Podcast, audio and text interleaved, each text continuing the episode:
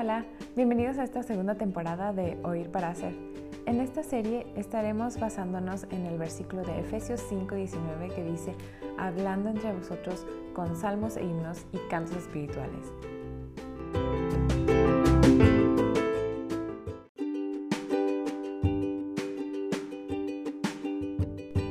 Y el invitado de hoy es Dr. Bob Somerville quien es profesor en The Masters University y The Masters Seminary. Es autor y consejero bíblico, abuelo, padre y esposo y nos va a estar compartiendo poderosas razones para incluir los salmos dentro de nuestra manera de orar a Dios. ¿Cuándo es bueno orar los salmos y cómo hacerlo? Esta práctica en lo personal ha sido de grande, grande bendición a mi vida, pero definitivamente ha tomado otra profundidad después de esta plática con Dr. Somerville. Los invito a que se queden hasta el final porque la verdad todo está muy muy bueno.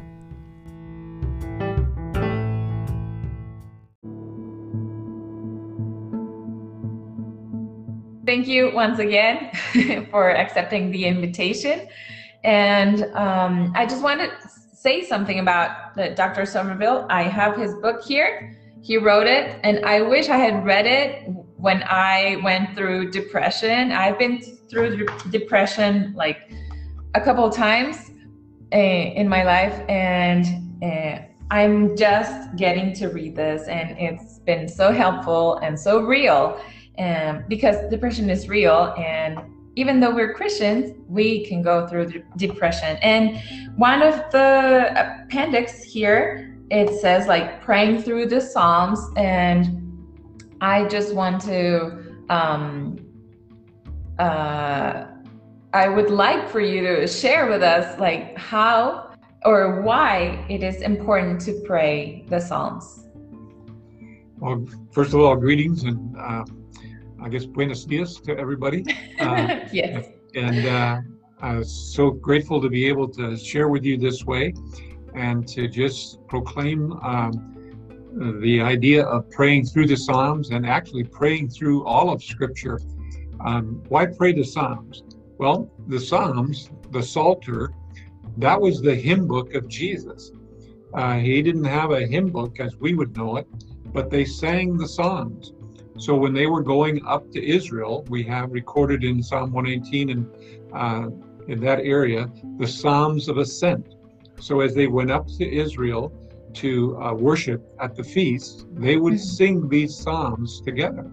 And they uh, still today in the synagogues, they chant the psalms.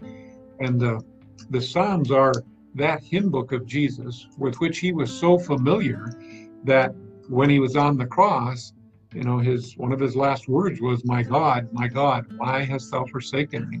Which is a direct quote from Psalm 22. And Psalm 22 is the most precise psalm describing his death. And so he quotes from that at that time. And in the upper room, when Jesus was with his disciples uh, in John chapter 15, Jesus said to them, uh, I am the vine, you are the branches. He who abides in me and I in him, he bears much fruit. For apart from me, you can do nothing. If you abide in me and my words abide in you, ask whatever you wish and it will be done for you. So Jesus is giving his final message to the disciples, and he says, If you abide in me and my words abide in you, then you can ask whatever you will, and he will hear you. Um, and of course, he is the one who was with the Holy Spirit and inspiring the Word of God. The Psalms are the Word of God. And John was listening that night, John the disciple, and when he wrote his epistle, his letter in First John, he says in First John, uh, chapter 5, verse 14 and 15, um, he says there, this is the confidence that we have before God. If we ask anything according to his will, we know that we have the requests we have made of him. So when I pray the Psalms, I'm praying the word. Mm-hmm. And therefore, I know this is God's will. Mm-hmm. So if I um, pray that psalm back to God, I'm praying the heart of God uh, back to God. And in the Psalms, you find everything in life expressed. Um, every circumstance in life. Uh, in Psalm 42 and 43, you have the psalmist expressing depression. You have in Psalm 150, he's expressing tremendous joy. In Psalm 119, he's expressing his love for the Word of God and, and all the ramifications of what the Word means. And in Psalm 23, he's expressing his love for the shepherd. And then he's expressing great suffering and great anguish uh, and great grief. And he just pours it out to the Lord. And so um, that's why the we pray the Psalms because they are the lifeblood of the expression of the heart to God. And so when I can pray according to that word, I know I'm praying what would what would please the Lord um, mm-hmm. in that sense. Yeah. So that would be some of the reasons to pray the Lord because it, but most importantly, I think because it it is the book that expresses all of the depths of the feeling of man. And so when I pray, I know I'm I'm then expressing the depths of my feelings back to God in a way that that that He uh, accepts, and it, it relieves our hearts just to pray, as we will see in a few minutes when we look at one of those psalms and we we actually kind of practice that together, uh, how to yeah. do it. Uh, we'll see why that how that comes out. Mm-hmm. Yeah. Well, I I had never thought or seen that Jesus was quoting a psalm while he was crucified. I I don't know why. Maybe I've heard it mentioned in some sermons or something, but I I forgot maybe or I just didn't yeah. know. So that's that's powerful. that's great. If Jesus mentioned and he was full of the psalms, you know, mm-hmm. as you were saying. So, yeah, we have some very powerful reasons to pray the Psalms back to God. And I that was a concept introduced to me while I was a master's. I had never heard of it while li- being here in Mexico. And so I just want to invite um, like my fellow friends and family, and um, I would like for us to go through, as you were saying, like, let's go through praying the Psalms together. So, like, how to do it. because once you're first introduced with this, like, how how do you do this? Like, let's just sing, or should I just recite the psalm? Or and so, can you like help us to know okay. how? All right.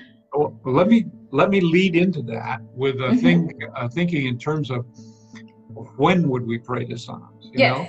Um, mm-hmm. and lead into that second part about how, but but we'll actually get into the how, even as we think Later about when. Uh, mm-hmm. In in First Thessalonians five seventeen, uh, the Apostle Paul says, "Pray without ceasing." So literally, um, I am to be in, a, in an attitude of prayer, whatever I'm doing. Uh, some of you have probably heard of Paul Washer, the evangelist. And Paul Washer used to say, when I talk to pastors, I tell them never go into the pulpit unless you have really prayed and prepared your heart.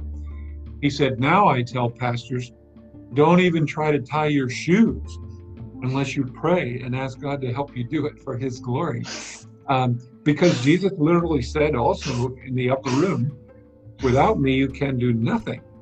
Mm-hmm. But then Paul says, but in Christ who strengthens me, I can do all things that he calls me to. So in Psalm 150, and I would encourage if somebody's listening, if they can grab their Bible and, and they can look at Psalm 150.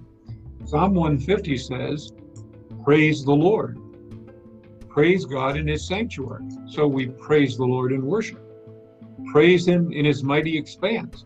So you praise the Lord when you're outdoors and you look at a sunset. That that ought to, if we're praying the Psalms, oh God, thank you for the amazing sunset. Thank you for the beauty of these flowers. Um, Mary and I happen to be in New Jersey and New York right now, and praise the Lord for the amazing colors of the fall with the maple leaves and the it's just amazing to our God put in the trees different shades of green in the summer, but then in the fall, when they turn colors, there's some that are yellow and some that are amber and some that are gold and some that are uh, red. And it's just amazing. And so we look at that in the great outdoors. We praise him in his mighty expanse, then praise him for his mighty deeds. So, wow, he saved me. Uh, I've got heaven to come. And so I praise him for his mighty deeds. Praise him according to his excellent greatness. I think about the, uh, just the fact that um, you and I have eyes that can see so that I can behold you and you can behold me and and we can look at a flower and that it's just amazing. And then sound where uh, my brain is doing synapses and and creating uh, things in my vocal cords and breath is going out through my mouth and my lips and it's making a sound that you can hear uh, as it comes in your ear and starts beating on your little eardrum and sends a mm-hmm. message to your brain. And God created all that in a moment. Praise Him mm-hmm. for His excellent works. And then uh, praise Him with harp and lyre, and praise Him with timbrel and dancing, and praise Him with stringed instruments and pipes, and praise Him with loud cymbals, and praise Him with resounding cymbals. Let everything that has breath praise the Lord. So the whole idea is well, when would you pray? When would you praise from the Psalms? Well, as long as you can breathe, praise Him. And yes. and even there, uh, how would I pray this psalm then back to God? Oh Lord, today, help me to worship you, Lord. Help me to remember that my body is the temple of the Holy Spirit. So my body is your sanctuary now, Lord. So help me to praise you from my sanctuary today. And Lord, uh, Father, when I'm outside today, help me to stop and not like the common sense says, stop and smell the roses, but Lord, help me to stop and behold the roses and behold the trees and, and give thanks to you. Uh, and, and then, Lord, help me to praise you for your excellent deeds. Help me to remember the things that you have done for me. Thank you for the answered prayer. In, in our case, we're praying for an adoption in our family that um, and we we prayed, and it was amazing in the court case yesterday. God just answered those prayers, and so mm-hmm. praise Him for His excellent deeds. And then, um, if I can use an instrument, Lord, help me to. I mean, even if I'm tapping my fingers and singing a praise song to to praise You, and then mm-hmm. Lord, I've got breath. Uh, help me to to praise You. And so, I, I prayed that psalm back to God as I've um, paraphrased it and um, expressed it back to Him. Mm-hmm. Now, in Psalm 42 and Psalm 43, when you're depressed, when your soul is down, and um, if we were to go to that psalm, um, and I'll just uh, pull it up for a second, but it's very clear that the psalmist isn't uh, afraid to express his. We talked about well, no, we, um, well, we talked about before when we were talking before we started broadcasting that we can express our griefs to God, and that's what the psalmist does. He starts off by saying, "As the deer pants for the water brooks, so my soul pants for you, O God. My soul thirsts for God, for the living God. When shall I come and appear before God? My tears have been my food day and night, while they say to me all day long, Where's your God? He's grieving because he, has been crying out to God and he, he's been crying out with tears and he's expressing that to God. And, and his enemies are saying, oh, Where is your God? They're mocking you, Lord. And he's expressing that, you know, where are you, Lord? You're letting these people mock you. But he's not afraid to do that. And then he says, These things I remember and I pour out my soul within me. And I used to go to this with the throng and lead them in the procession of worship. But then he's saying to his soul, Why are you in despair, O my soul? And why have you become disturbed within me?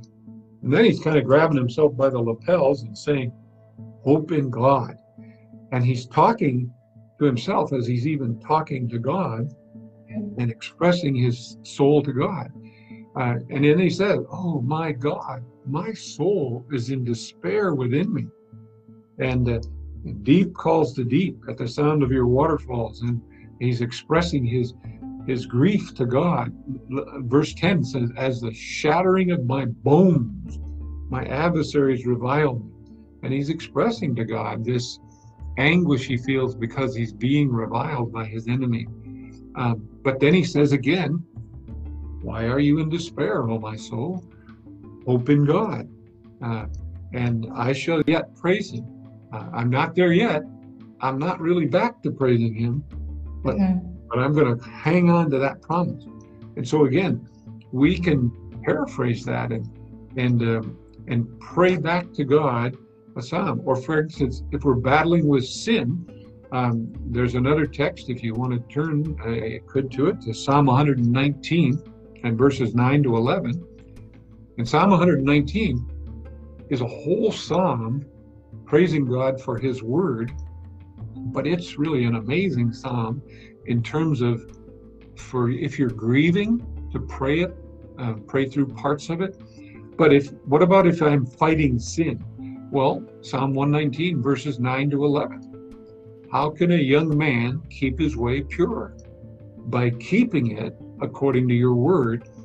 With all my heart I have sought you. Do not let me wander from your commandments. Your word I have treasured in my heart that I may not sin against you. And and so I'm praying that back to God. Lord, um, uh, help me to recognize that there's only one way to keep my life pure. In order to keep my life pure, I have to keep my life according to your word, Lord. Father, help me to seek you with all my heart. Help me to hide your word in my heart so that I won't sin against you. Uh, help me not to wander from your commandments. So I'm I'm taking what the psalmist says, I'm realizing, oh, I have trouble keeping my way pure. David says, How does a young man keep his way pure? By keeping it according to your word. So I pray now, Lord, I'm not a young man now, I'm an old man but keeping my way pure. Please, Lord, um, help me to seek you with all my heart. Help me to seek your commandments with all my heart. Oh God, don't let me wander from your way today. I will be tempted today. There will be billboards on the freeway that will have indecent pictures. There'll be uh, crude language that I will hear on the radio. Even if I'm listening to the news, I will hear crude language. Lord, help me to keep my way pure according to your word. And Lord, help me to spend time in your word this morning, thinking through your word and asking you to help me do your word. And so, uh, what have I done? I just took that portion as I'm reading in Psalm 119 and I prayed it back to God. And then, if we take another example, um, we could look at chapters, uh, the same Psalm, Psalm 119, drop down to verse 73, and sometimes you can just pray what the psalmist says. Uh, in this one, you can just you can just pray this to God. You can just say, Lord, your hands have fashioned me. Give me understanding that I might be able to learn your commandments, Lord. Um, may those who fear you see me and be glad because I wait for your word. Lord, help me to set a good example today in my life. As people see me live my life today, help them to see you in me and help them to be encouraged because they see me waiting on your word. And then, Lord, I know that your judgments are righteous and that your faith and that in your faithfulness you have afflicted me. May your loving kindness comfort me according to your word uh, to your servant so that I'm going to pray now, Lord. I know your judgments are right, and I know that in faithfulness, you are now afflicting me. And then we'd have to bring in maybe some of our other thinking. All, all things work together for good to those that are called according to Him. Um, count it all joy, my brothers, when you fall into various trials, from James 1 because we know that the testing of our faith will produce endurance and strength and will grow. And so, Lord, okay, I know that in faithfulness you're afflicting me and you've brought the trial I'm facing. Uh, but I know you'll use it for good, and I know you'll strengthen me through it. And Lord, help me to dwell in your loving kindness, your comfort in verse 76, so that your comfort will comfort me. Um, and then, Lord, may your compassion come to me so that I might live. I need your compassion, Lord. Let it come to me right now. Uh, Lord, help me to make your law my delight, because as I delight in your law, you're going to bless me. And Father, I'm praying, may the arrogant be ashamed. Um, Father, maybe somebody that comes to your mind right then who, Lord, you know, so and so spoke arrogantly to me last night and unkindly. And uh, may the arrogant be ashamed, for they subvert me with a lie. But I'm going to trust in your precepts. So I'm praying that back to him. May those who fear you turn to me, even those who know your testimony. Keep my heart blameless in your statute so that I will not be ashamed. Because there again, I'm, I'm admitting, Lord, I can be tempted to be arrogant too. Mm-hmm. Wow. Last night, I, I didn't say anything prideful or arrogant, but I've actually done the same thing that person did. So I'm taking that psalm and I'm I'm praying it back to God. And in this case, it is his prayer. So if I just say, Lord, I'm going to pray this to you. And then I, I have it in front of me and I actually just paraphrase that scripture uh, back to him in prayer. And so um, that's another way. If we then switch over to Psalm 130, we can mm-hmm. look at another way. And in this case, I am going to, uh, I'm going to um, um, use my book as a model. Uh, I, I'm on uh, page 224, and uh, I use this as one of the examples in the book. And this is where you can take the psalm, and mm-hmm. what I suggest here is to read the psalm through two times out loud. So we're only going to read it through once out loud as we practice. Okay. But I encourage you in the book to do it twice out loud. Why do I ask you to read it out loud to yourself? Because when you read out loud, you tend to, um, even though you're reading to yourself, you tend to put emphasis in it like you would like it or believe it should come across to someone. And you're even hearing your own voice. Um, and I believe it helps in the learning process. So as yes. you read the psalm, uh, I'm just going to read it for us. Uh, a song of ascents. Out of the depths I have cried to you, O Lord. Lord, hear my voice. Let your ears be attentive to the voice of my supplications. If you, Lord, should mark iniquities, O Lord, who could stand? But there is forgiveness with you, that you may be feared.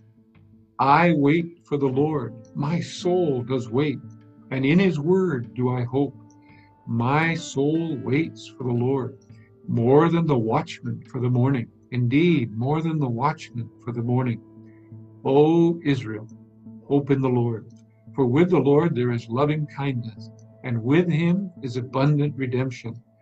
And he will redeem Israel from all his iniquities. So I read it over, and then as I said, I would read it over normally again for emphasis and to get it solidly, uh, my thinking around it. And then and then uh, I have it in there vent your lament. What is he doing in the first couple of verses? He, he's lamenting uh, before the Lord. Out of the depths I have cried to you, Lord. Hear my voice. Let your ears be attentive to the voice of my supplication. And so, Lord, uh, I'm in the depths right now. Uh, um, in my case, right now, uh, my brother is in a nursing home and he's because of covid he hasn't been able to see anybody. Nobody's been able to visit him for almost nine months. And so uh, i came to the lord and we came to the lord and we prayed. That we said lord uh, open up the doors that we can have a compassion visit with him. And um, so you express what am i going through? Uh, i mentioned uh, that um, our family has been, one of our family members is seeking to do an adoption, but the court was holding it up, and how God just opened the doors. But we all got together and we lamented, we cried out our anguish before God, and we asked God to work. And so I, out of the depths, I cried to you, Lord, what are the depths you're going through?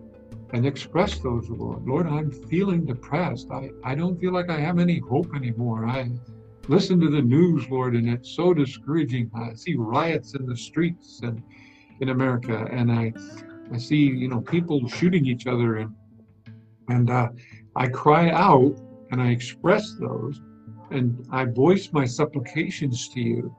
Lord, that's supplications means specific requests, and so I cry out my lament, where I just say, Lord, I'm crying out to you out of the depths of my despair, and I'm asking you, Lord, then.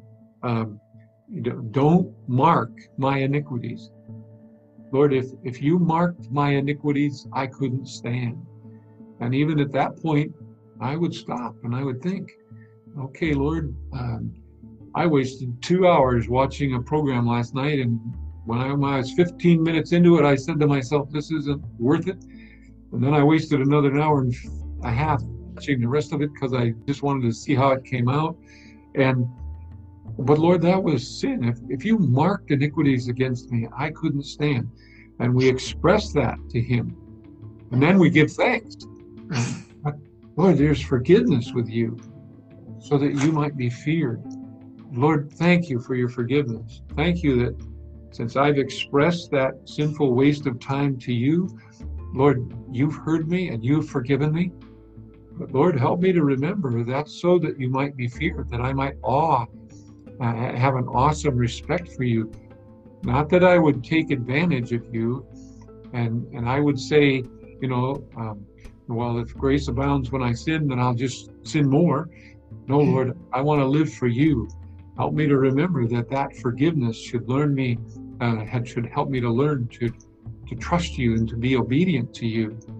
And then, Lord, I wait for you. I express then my trust in Him I'm waiting for you, Lord. My soul is waiting for you. And Lord, I want to express my trust in your word. My hope is in your word. I know that I have a hope because that hope goes beyond me. It's in your word. And then, um, even as you're uh, expressing that to God, um, your trust, and you put it in your own words, then you cry out for deliverance. Uh, I mean, mm-hmm. even going back to verse 2 again Lord, hear my voice. You know, Lord, open the doors. But we prayed, um, you know, in terms of that adoption, we prayed, Lord, uh, you can turn the heart of the judge. Uh, if you turn the, the heart of the king like a channel of water, um, you can turn the heart of that judge uh, in a way that would be uh, considerate of, of the request. And so we, we cried out specifically, um, how, how should I cry out? What are the depths I'm in and how do I cry out? But I'm doing that then because this is how the psalmist does it. He cries mm-hmm. out the depths for the deliverance. And I, the, the word supplication again means specific. So we ask specifically that the Lord would change the part of the judge and in this case, he actually changed the heart of the foster parents. Um, they actually decided that they would no longer request the child to be in their home mm. um, so that it could be adopted. And so God answered. He answered in a different way, but we prayed specifically, and He pr- He answered very specifically. And this is where, um, you know, we we're making sure that in prayer we're we do need to look at the meaning of the words because if you don't understand supplication i'm going to try something here just for a moment but one of the things i do when i read something and i'm not quite sure on the wording um, what i do then is I, I, look it up in a different translation to see if a, a different translation. So in the new living uh, translation um, it says um, uh, let's see. uh, here, pay attention to my prayer is the way it, uh, it is expressed in the New Living. Be attentive to the be attentive to the voice of my pleas for mercy. Um, and so, you, looking it up in a different translation can sometimes be helpful in in understanding a particular word or phrase. But then crying out for deliverance, and then coming back to God and vowing, you know, to praise again. O Israel, hope in the Lord. For with the Lord there is loving kindness, and with him is abundant redemption. Father, thank you. I'm going to put my hope in you. With you is loving kindness, with you is abundant redemption. And and he's going to redeem Israel from all its iniquities. Lord, you're going to redeem me from all my iniquities. One day I'm going to stand before you and I've been told that I'm going to be blameless in Jesus. In fact, Lord, I'm already blameless in Jesus. Uh, and I need to remember that when you look at me, you don't see my sin. You see the righteousness of Jesus that's been imputed to me. So I pray it back to God.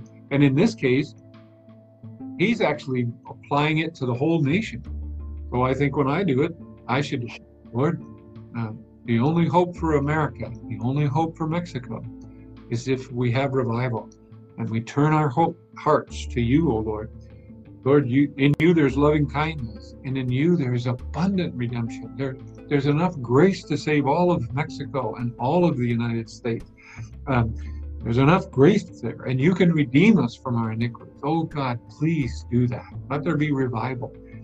So, what we are doing is um, taking the psalm paraphrasing it and praying it back to him and and making it personal. So when the psalmist says out of the depths i have cried to you this is a psalm we should read when we feel like we're in the depths. When i feel like the ocean is just washing over me and i'm going down for the last time and i'm not going to make it i'll go to psalm uh, 130 and just say lord i'm in the depths. I'm in the pits I don't see how I'm ever going to get out again. And I'm crying out to you, Lord, please hear my voice and uh, let your ears be attentive to me right now, Lord. Listen to the voice of my request. Please hear me. And then, you know, Lord, I confess my sin. Mm-hmm. You should mark the iniquities, and we work through it again that way. And I, um, there's a guide in doing that. There's two or three other examples that we use. Um, in in the book, and then there's actually a chapter on it within the book. Let me show the book again. uh, right. And, uh, and, if anybody knows a good um, uh, translator, uh, I would like to get the book translated into um, Spanish. Uh, yes. So that's something uh, I would like to see happen. I'm just trying to find a a publisher who would be willing to translate it. So, okay, well, I guess we go back to questions. I kind of went through all that without stopping. Mm-hmm. Uh, but um, would you like to back some questions? Because those are the ones I thought would be good to look at. Um, yes, no, they were perfect um, because as you said, all the Psalms, we can, in, in all the Psalms, we can find all kinds of feelings and uh, situations that the psalmist was or found himself into, and that's why we can relate. And I just see that it's theology and feelings and in a godly manner and right. we can mm-hmm. allow the psalms to shape our grief because mm-hmm. i just find it that it's true in, in me you know like when i'm grieving or when i've been depressed the ugliest prayers I've prayed to God. Like, God, know this and that. And I cannot, uh, um, I don't know, I cannot understand your ways or I cannot accept this or, you know, all those things. But if I let the Psalms, because he was in great turmoil and distress, right. and he like you, you mentioned here in your book like vent your lament but in a godly way you know? And right. then express your trust but then cry for deliverance like expressing my trust. Yes you are god. I know your sovereignty and and all that but then i'm also here crying to you like hear me. Do you hear me lord in all my um i don't know despair and feelings that all are that are all mixed up you know and Right. so i think that is very important for the church to teach um, how to grieve uh, righteously in a righteous manner that would be Right. pleasing to God. Like it is possible. the psalmist is showing us it is possible to grieve and to feel all these kinds of feelings like Right. rejoicing and be um, rejoicing righteously and Right. um, so especially in this times and, and Yeah. this covid and a lot of people suffering uh, from the disease or from uh, being isolated also um, and just the many things that uh, is bringing up you know as a consequence of all of this that we're in like we can go to god and um, express our feelings in a Mhm. way that will be glorifying to him. And how we can do that with others. Like i don't know if maybe you and your wife mary have prayed maybe the psalms together. Like i know for me when when we lost our baby my husband and i we we would pray um and when i was in depression also another time like the psalms helped me shape it, it, it my my my feelings and Mhm. i just think that it's very uh you know like right now i'm, I'm thinking of ephesians 5 19 that it says we should uh, talk to each other in psalms and um, hymns and spiritual songs. Right. and like this is a way that we can do it. We Right. can like if somebody is feeling depressed or having heavy burdens um we can instead of just like praying because sometimes like i've heard it i've done it. Sometimes we like okay I'm gonna pray for you. And just we just pray prayers that are not pleasing to god. Like god i um, I don't know. I ask for you to deliver her, and I know you will, and you know all those kinds of um, requests in a, in a manner that is not um, theologically sound. And so, if we just maybe say to the person, "Hey, let's come and read the psalm, and I'm just going to pray it for you, Mhm. pray it over you," you know. And Yeah. so And that's a um, is really um, effective uh, for a home Bible study um, to just take a psalm like um, uh, Psalm 150 Mhm. and and break it down and just say, um, if, well, if we just if I went back there for a moment uh, to Psalm 150, you know the um, we, we want we want you to give examples as you pray tonight. Praise the Lord, praise the Lord in His sanctuary. Uh, we want you to praise the Lord for things in um, that we would praise God for in worship, and then we want you to praise God in your in your prayer for His mighty deeds, for things in nature, for things in salvation, but for any mighty deed. And then, uh, according to His excellent grace, we want you to praise God for His creative powers in particular. And then, uh, then what we're going to do is we're going to stop and we're going to. We may not have a trumpet and cymbal and harp and lyre, but we're going to we're going to sing two or three songs of praise. Then uh, we're just going to we're going to go around again because all of us are still breathing here in the Bible study tonight, and we're all going to just praise God for something personal, as long as we have breath. Or take a psalm like Psalm 145, which goes through many different aspects. So read five verses, and then two or three people praise God for something that comes out of those verses. And we've done that, and I've done the same thing with people just reading through this psalm and that we went over Psalm 130 when I went to visit them. And then we pray, okay, what are the lament right now? What are the depths of what you're going through? Pray it to mm-hmm. God. And then even if if we take um, Psalm 139 um, is all about God knows everything about us. It says, you know, Lord, you've searched me and you know me. You know when I sit down and when I rise up. Think about that for a minute. Mm-hmm. How many times have you sat down and rose up this morning, you know, in your life? I don't know. I mean, if somebody said I, I would have to try to think through, but I couldn't. I couldn't be accurate on that.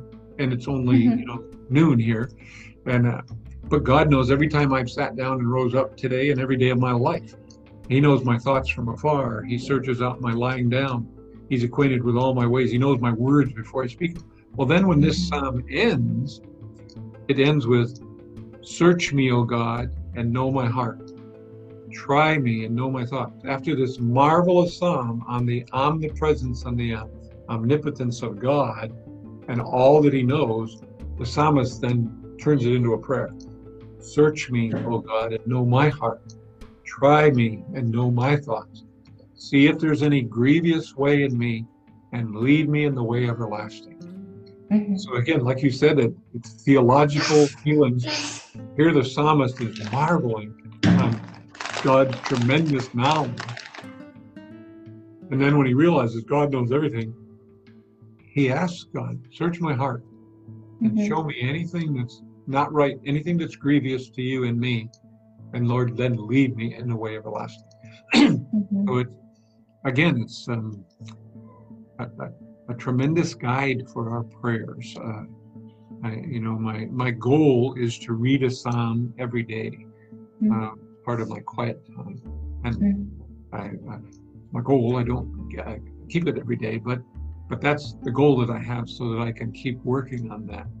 Mm-hmm. Um,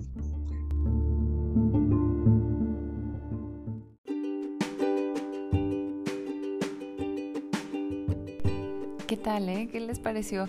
Muy refrescante. Bueno, para mí, por lo menos, fue muy, muy refrescante todo lo que nos compartió.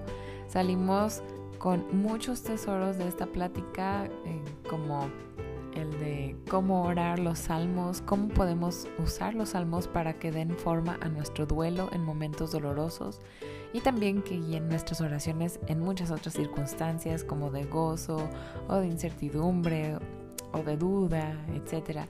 Y que mientras tengamos respirar podemos orar los salmos a Dios y que tendremos la certeza de que estaremos orando conforme al corazón de Dios.